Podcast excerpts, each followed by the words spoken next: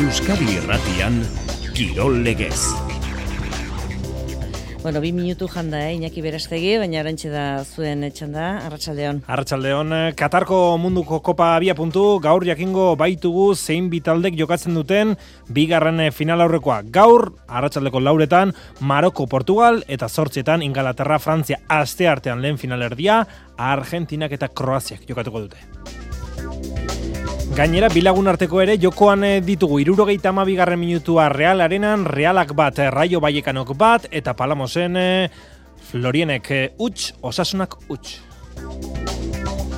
Osasunaren hogeita maika garren minutuan e, dago. Saskibaloian, Euroligako zazpi garaipena lortu du Bart Baskoniak buesan Bayer Muniken aurka irurogeita emezortzi eta berrogeita amairu. Gaiendu dira Joan Peñarroiaren mutilak. Eta makumezkoen nende saligan bitzordu gaur. Zeiter dietan araski jairiz eta zazpiak eta laurdenetan Valentzia Gernika. Pilotan binekako txapelketan, eskurdia martija eta altuna tolosak neurtuko dituzte gaur indarrak labriten. Amezketakoaren lehen partida da txapelketan. Atzo, larraintzarren, elordik eta zabaletak amarrean utzi zituzten peio etxeberria eta arrazusta, irugarren puntua jarraian eskuratzeko. Emakume Master Cupeko lauterdiko finalare gaur jokatuko da arratsaldeko zazpietan zornotzan olatz balaga eta mai aldai nor baino nor gehiago. Eskubaloian Asoba Ligan eta Gerrera Ziberdola Ligan, iru neurketa, irura garratxaldeko zazpietan, Puente Genil Bidasoa, Anaitasuna Benidor eta Malaga Betionak. Errukbian, prode bian, miarritzeko hogeita amabi eta amabos menderatu du angulema eta Espainiako orezko maian ordizia zein Gernika gaur neurketa, lauretan ordizia belenos eta lauterdietan Salvador Gernika.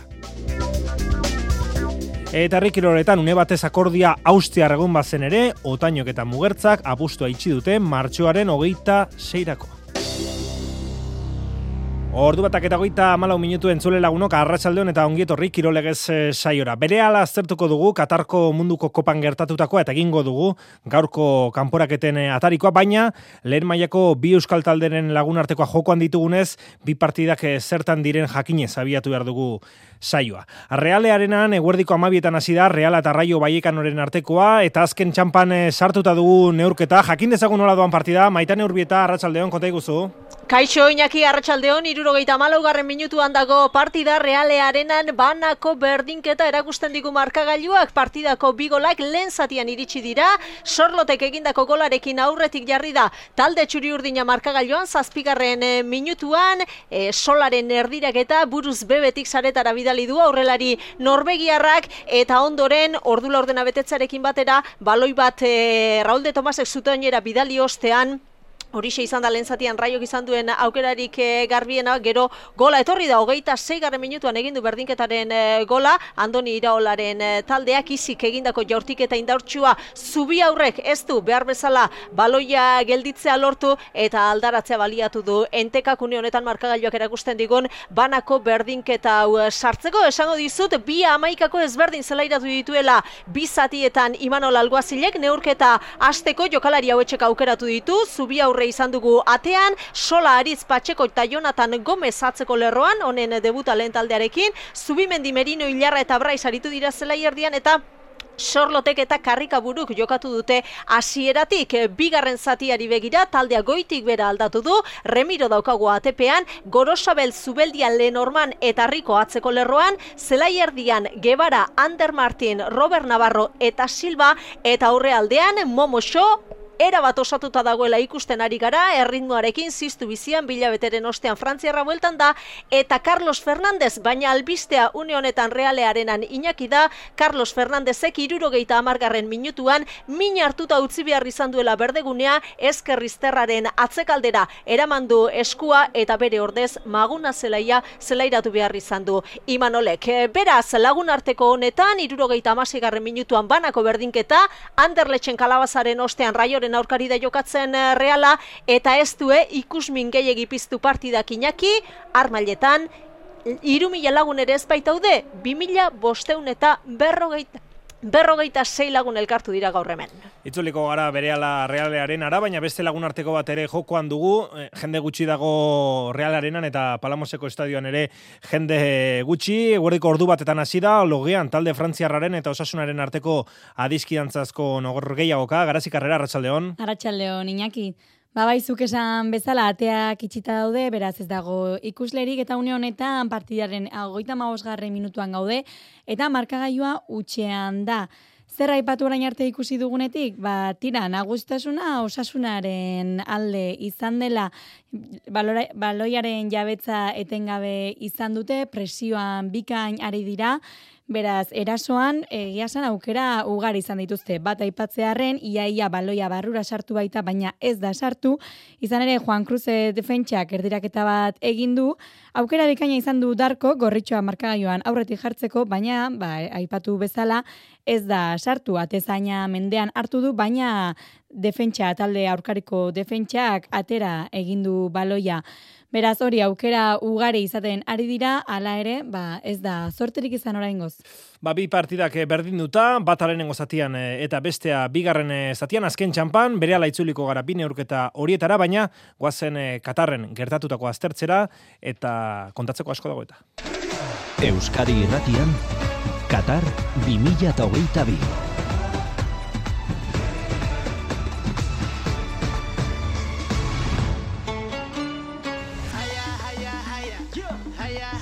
Kroaziak eta Argentina jokatuko dute asteartean munduko kopako lehen final aurrekoa. Penaltietan biek alabiek Brasil eta Herbereak kanporatu baitituzte urren ez urren. Kroaziak eta Brasilek bana berdin duzuten Neymarrek eta Petkovicek luzapenean egindako golekin, biak ere luzapenean Kroaziarren gola baina beranduago eun eta amazazpigarren minutuan iritsi zen. Bigarren ez jarraian Kroaziarrak penaltietara eta bigarren ez ere aurrera Libakovic atezaina protagonista eroia izan zelarik. Penalti bat gelitu zion Rodrigori eta bestea Markinosek utxegin zuen. Eta Argentinak ezin sufritu gabe kanporaketa bat gainditu edo partida bakar bat irabazi bi eta huts jarri zen Mexik eta Nahuel Molinak egindako golekin, baina Beihorstek laurogita irugarren minutuan lehen da bizi. Eta Beihorstek berak eungarren minutuan egin zituzten golak oraindik ere luzapenaren aurretik amar minutuko luzapena eman baitzuen laugarren epaileak. Bigarren egin zuen, eta penaltietan Dibu Martinez atezaina izan zen eroia, Bandaiki eta Pergisi penalti bana geldituta, beraz, asteartean sortzietan, iluntzeko sortzietan, Argentina Kroazia izango dugu final aurrekoetan. Azter dezagun eh, lehenik eta behin atzo gertatutakoa, Juanan Larraina gar, atxaldeon. Atxaldeon. Kroazia Brasil eh, partidatik hasita larra, e, hauek ondo dakite Kroaziarrek amaiera arte lehiatzea zer den, errukusian erakutsi bai. zuten bezala, eta, bueno, e, fedea badute, eta atzo nahiko partia horrekatu ikusi genuen oro ezta? Askotan hori izaten da, ez? Joka baino gehiago fedea ukitzea fede aukitzea, ba, markagailuak e, mati zuenean, ba, aurrera ateratzeko kanporaketa horiek, ez? Nik uste da Brasilek nahikoa eta gehiago intzuela eta aukerak izan zituela partidua erakita guzteko, da penaltitara junga gabe eta luzapena junga bere, eta irutze zeta aldortatik hor rakatsak egin zitula, ez?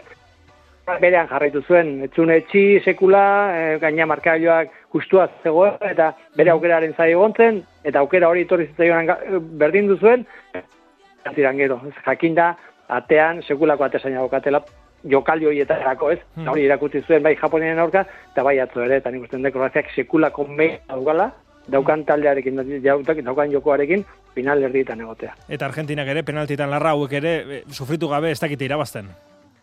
ez, ez dakite, hori nik uste adenean horretan hor, daudela, ez? E, egia zan hau izan zen, ez iruditzen e, erberak hain geizki egon ikan, gertatzen da, bueno, ba, bita utzeko emaiz batekin espalimadak izuz, e, selekzio batek eta dituen jokalari, esperientzi pila daukaten jokalari, horiko ondo kudeatzen, ba, horrek esan nahi du arasa ondia dauzkatzula, ez? Beti sai zauden mesi noiz aterako, mesi noiz aterako, ateratzen zaizu, e, gol bat egiten du, beste amaten dizu, irute zaita alortatik egin, akatxak eba dauzkatela, ez? E, pasatu da, Baina ez zait iruditzen eh, alako nagusitasunerekin pasatu denik Argentina, bera, ez eta itu hmm.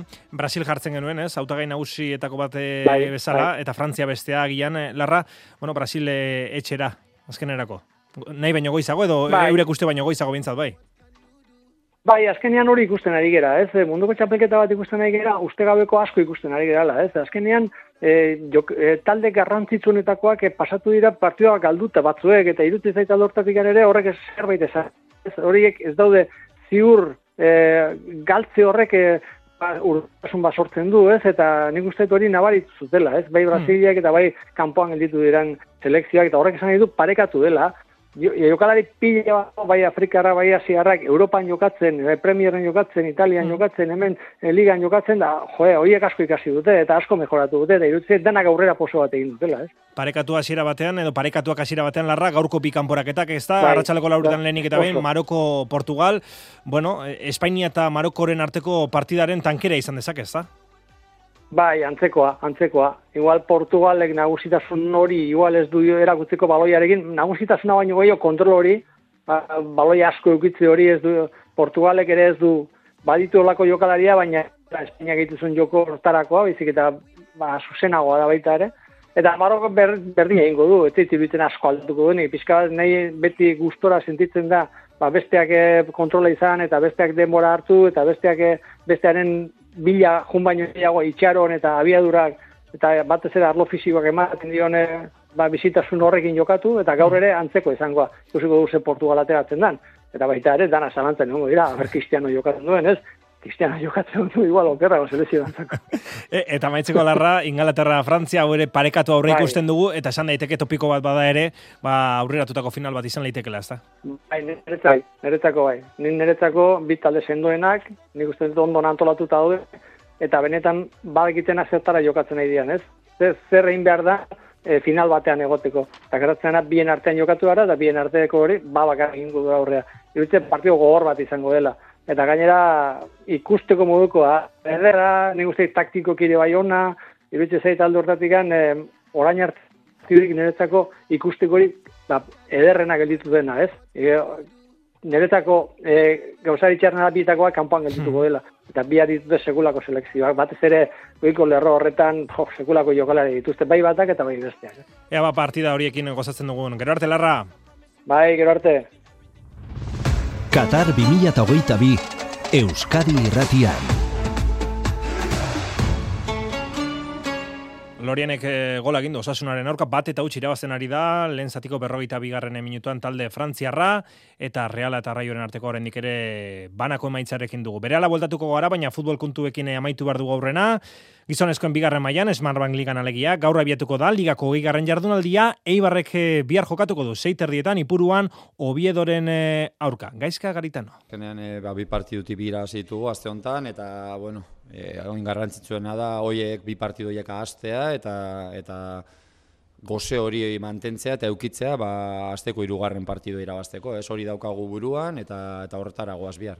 Eta alabesek aldiz, mendizorrotzan, astelenean jokatuko du gaueko bederatzetan Levante aurkari zuzenaren eh, kontra. Eta F Ligan amabigarren eh, jardunaldia gaur hasiko badare, Euskal Taldek bihar jokatuko dute. Guerdiko amabietan jokatzen goiztiarrena alabes izango da, Sevillaren kontra. Inigo Juaristi, Gloriosen eh, prestatzaileak hitz hauek egin ditu partidaren ataria. talde oso oso ona dela, jokalari bueno, oso oso trebeak eta egin dute talde bat hori ba, goiko mailan egoteko ezta eta bueno, hor daude azkenean ba, emaitza txarrekin eta eta ziur etorriko direla ba, gogoekin ba, guri irabazteko ezta? Baina bueno, ba, ba gu ere hor gaude oraindik hor sartuta eta ere bai ba guretzako e, hiru puntuak oso oso garrantzitsuak dira eta ziur e, e, borroka polita ikusiko dugu partidan. Arratsaldeko lauretan aldiz, Benito Villamarin futbol zelaian, Betis eta Atletik aurrez aurre izango ditu. Iraia Iturregik gaur eskaini du partida aurreko prentxaurrekoa. Ba, bueno, porrote batetik e, satozenean, ba, e, bueno, e, agian e, aste hasiera ba, ba, bueno, arraroa edo dala, baina, baina gero egunak pasala, taldea e, bueno, e, batez ere e, igandeko partiduan e, jartzen du fokoa, gainera ba, bueno, e, Benito Villamarinen e, jokatxoko aukera izango dugu e, lehenengo aldiz eta zentsu horretan bat taldea oso motibatuta dago. Benito Villamarinen jokatuko du Atletikek eta Realak Realearenan jokatuko du Levanteren eh, kontra arratsaldeko seietan izango da hori. Reala gizonezkoetan, gizonezkoen lehen taldea Realarenan jokatzen ari da gaur maitane, lagun arteko arraioren kontra eta azken txampan sartu garenean eh, berdinketarekin segitzen dugu. Bai, ala da, arauzko laurogeita marrak betetzeko lau minutu falta dira Iñaki eta momentuz banako berdinketak jarraitzen du markagailuan bigarren zati honetan Reala raio baino gehiago izaten ari da, aukera gehiago sortzen ari da, argiena, orain e, minutu gutxi, laro gehieta irugarren minutuan, David Silbak izan du, bere jaurtiketak, langa jo ostean, e, kanpora joan da, horixe izan da, bigarren zati honetan, realak izan duen aukerarik garbiena, remiro bien bitartean, apenas ikusi dugu, bigarren zatian zelairatu denetik, aulkia mugitu du berriro ere imanolek, lehen aipatu dugu, Carlos Fernandezek min hartuta, hogeita lau minutu jokatu ostean aldageletarako bidea hartu duela, maguna zelaia zelairatu du imanolek, ba magunak amar minutu egin ditu berdegunean. Pentsatzen dugu sansek arratsaldean neurketa jokatuko duelako izan dela eta maguna zelaiaren tokia Jorge Agirre, hogeita bat urteko lesakarrak eh, hartu du. Iru minutu geratzen dira Reale Arena neurketa amaitzeko, Reala nagusi da, bera ari da, raioren zelai erdian jokatzen baina,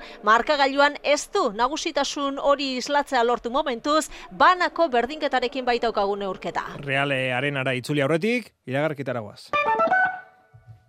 Kooperatiba bazara edo proiektu berri bati ekin nahi badiozu, Konfekopen Euskadiko Kooperatiben Konfederazioan behar duzun laguntza eta aholkularitza emango dizugu. Dagoeneko mila eta iruren kooperatiba gara, zatoz eta ezagutu gaitzazu. Konfekop, hogeita marurte Euskadirekin eta pertsonekin komprometituta. Etxean berrikuntzak egin behar dituzu, behar duzun guztia daukagu. Sukaldeak, bainugelak, zeramika, armairuak, leioak, zoruak, ateak, denedarik leku bakar batean. Alkain ondarribia eta alkain astigarraga. Erantzunik profesionalena eta aholkularitarik onena mota guztietako etxeetan espezialistak direnen eskutik. Bai, bai, alkainen. Gizonezkoa bazara, biseme alaba edo gehiago badituzu eta pentsioa 2008ko urtarrila eta 2008 bateko txaila bitartean eskuratu baduzu, iruronda berrogeita mar euro arteko igoera lortu dezakezu zure hileko pentsioan. Hidalgo abokatuak eta aholkulariak. Donostia, Bilbo, Gasteiz, Eibar, Bergara, Oñati eta Durangon. Bederatzi lau iru, amabi amabostogeita zazpi. Durangoko azokan gaude eta jendez lepo dago. Badau leku bat eta momentu bat bakarrik euskal kultura dana elkar ikusteko. Leire Palaziosek eta Alessandro Rutak euskal kulturaren urteroko itzordu galdu ezina daukate. Berreun eta berrogeta amar kulturrekintza, seireun eta larogeta bederatzi liburu berri. Eun da berrogeta bat disko, berrogeta zei aldizkari eta beste hainbat eta hainbat ekintza. Durangoko azoka izpide dailobi, ez galdu, bihar gauean irugarren atala ETV baten. Kirol legez. Euskadi Irratia. Futbolera bueltatu aurretik, pilota aizpide, binakako txapelketak, irugarren jardunaldiko irugarren e, partida izango du gaur, iruñeko labrit pilotalekuan, labriteko denboraldi hasierari esango dugu hasiera emanez. Eta azteko partida dotorea, Eskurdia Martija, Altuna eta Tolosaren aurka, amezketarra gaur sartuko da txapelketan. Kepa iribarrak egin digu atarikoa. Binakako txapelketak lehen geldi aldia egingo du labriten, txapelketa honetako ikur bihortu oiden templuan. Eta azteko, sarrera guztiak salduta daude, giro bikaina espero da beraz, iruñako bomboneran. Partida ere alakoa da, Eskurdia Martija, Altuna irugarrena Tolosa. Jokin Altunaren berragerpena, lauterdiko finalean mindutako eskuaren lesioa osatu ostean. Zailkapenean egoera berean iritsiko dira. Partida bat irabazita, eta bestea galduta.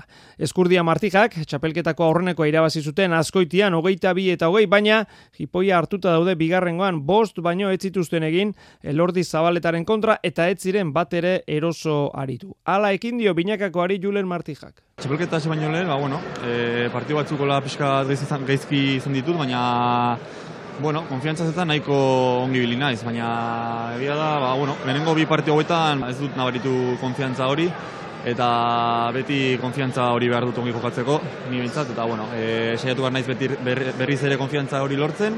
Elezkano gordezkatu du altuna aurreneko bietan, elordi zabaletaren galbaea pasata duka bikote honek ere zazpian geratu ziren. Bigarrengoan, partida ikaragarri gogorra jokatuta, hogeita bi eta hogeita bat irabazi zuten. Aurrera begiratzeko auspoa ematen du puntuak Xabi Tolosa. Oain larun baten eta aste arten bi partidu dauzkeu, bi partidu oso garrantzitsu, eta bueno, puntu honek indarra emango dugu eta berrurrengo bi partiu garrantzitsuetan. Maila eman da gutxi sufritu zirazten.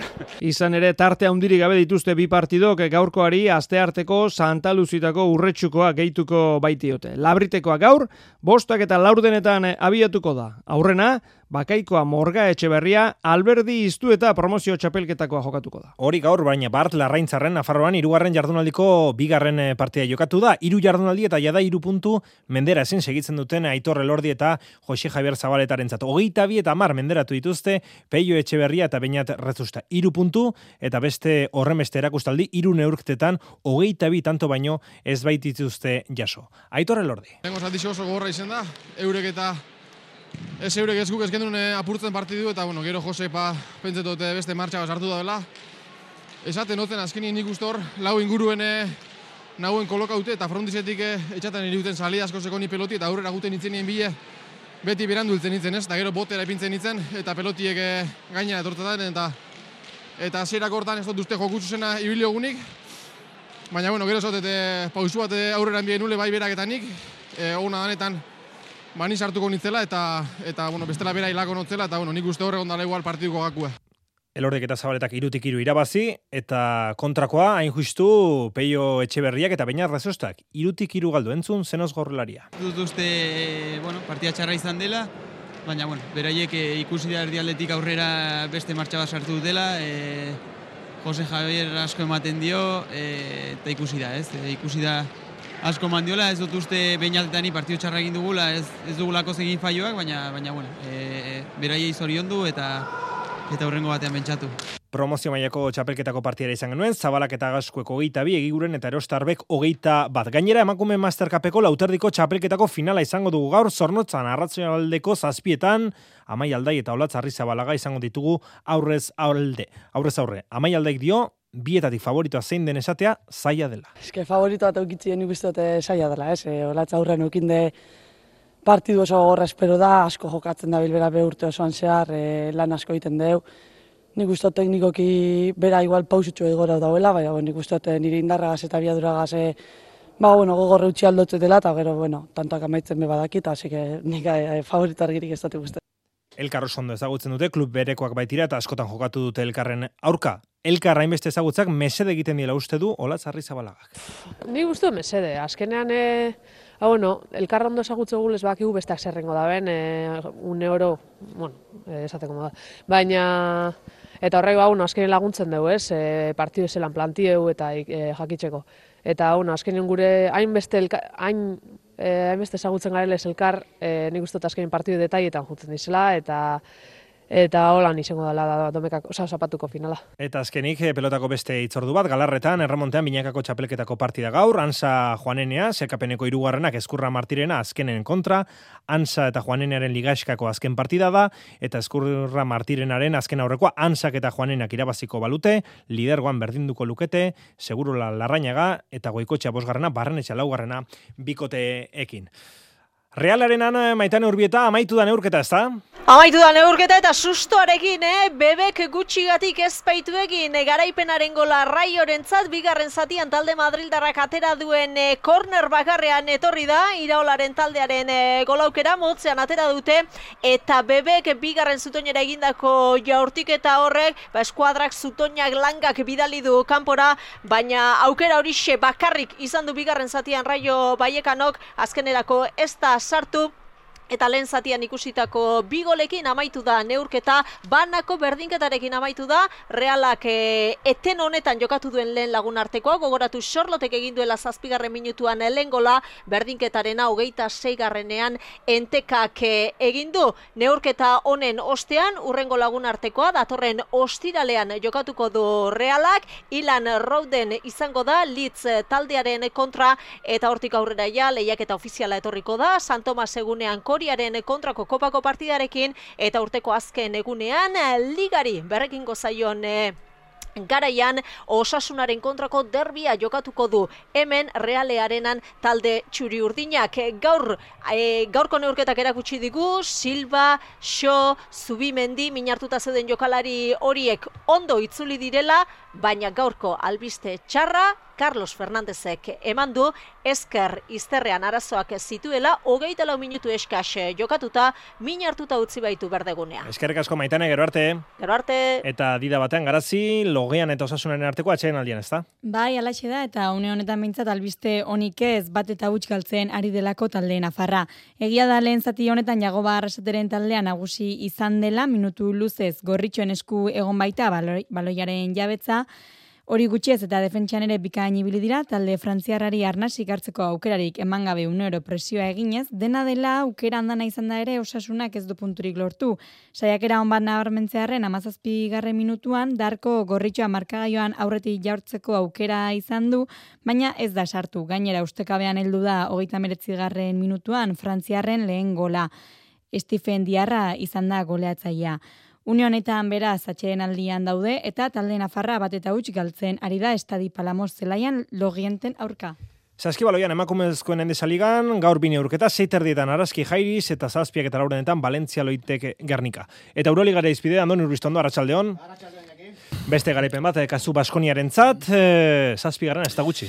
Ez ba, oletoren aparrean baitago Baskonia ez, e, Euroligako lehen erena bete denean, zazpigarren postuan, zuk esan bezala, seigarrenarekin berdin duta, zazpi eta balantzearekin, eta, bueno, ba, garaipen bateko margen edo tartearekin, bat top sortzi horren e, barruan, Bayern Munichen kontrakoa, distiran dirik gabeko garaipena izan zen, industriala edo lokatzetan nibili osteko garaipena, joko zikri xamarra, irurogeita mezortzi eta berrogeita mairu, inaki, ogeita ospuntuz gora, oso oso partida eroso markagailuari begira, eta Baskoniako dituta gaituen, ba, puntu zaparra datekan urrun, ez? Esan zutena, ba, Joan Peñarroiak alako partik irabazten jakitea ere, ba, oso komenigarria dela, ba, etorriko direlako partidak eh, distira gutxikoak, ez? Azken lau partitetik hiru irabazi ditu, Peñarron jaren taldeak, komenigarepenak pilatzen inaki, ze datorren astean, eh, ez dakit zer dagoen Baskoniak, Pirineoak, Alpeak, Turkiako mendeatu guztiak, ze Anadolu Efes eta Fenerbahçeren aurka jokatuko du urren ez urren, jardunaldi bikoitzeko Euroliga dukagu, aste azkenean eta austrialean, eta horretaz gain, ligan, bihar Kanaria hondian, alegia urrengo zortzi egunetetik ba, taldeak zazpi etxetekan kanpo pasako dituela horrek esan nahi duen edo sort dezakeen nekearen inguruan. Atzokoa zizen bat nabarmentzeko Pirrai Henry epatuko du, inaki,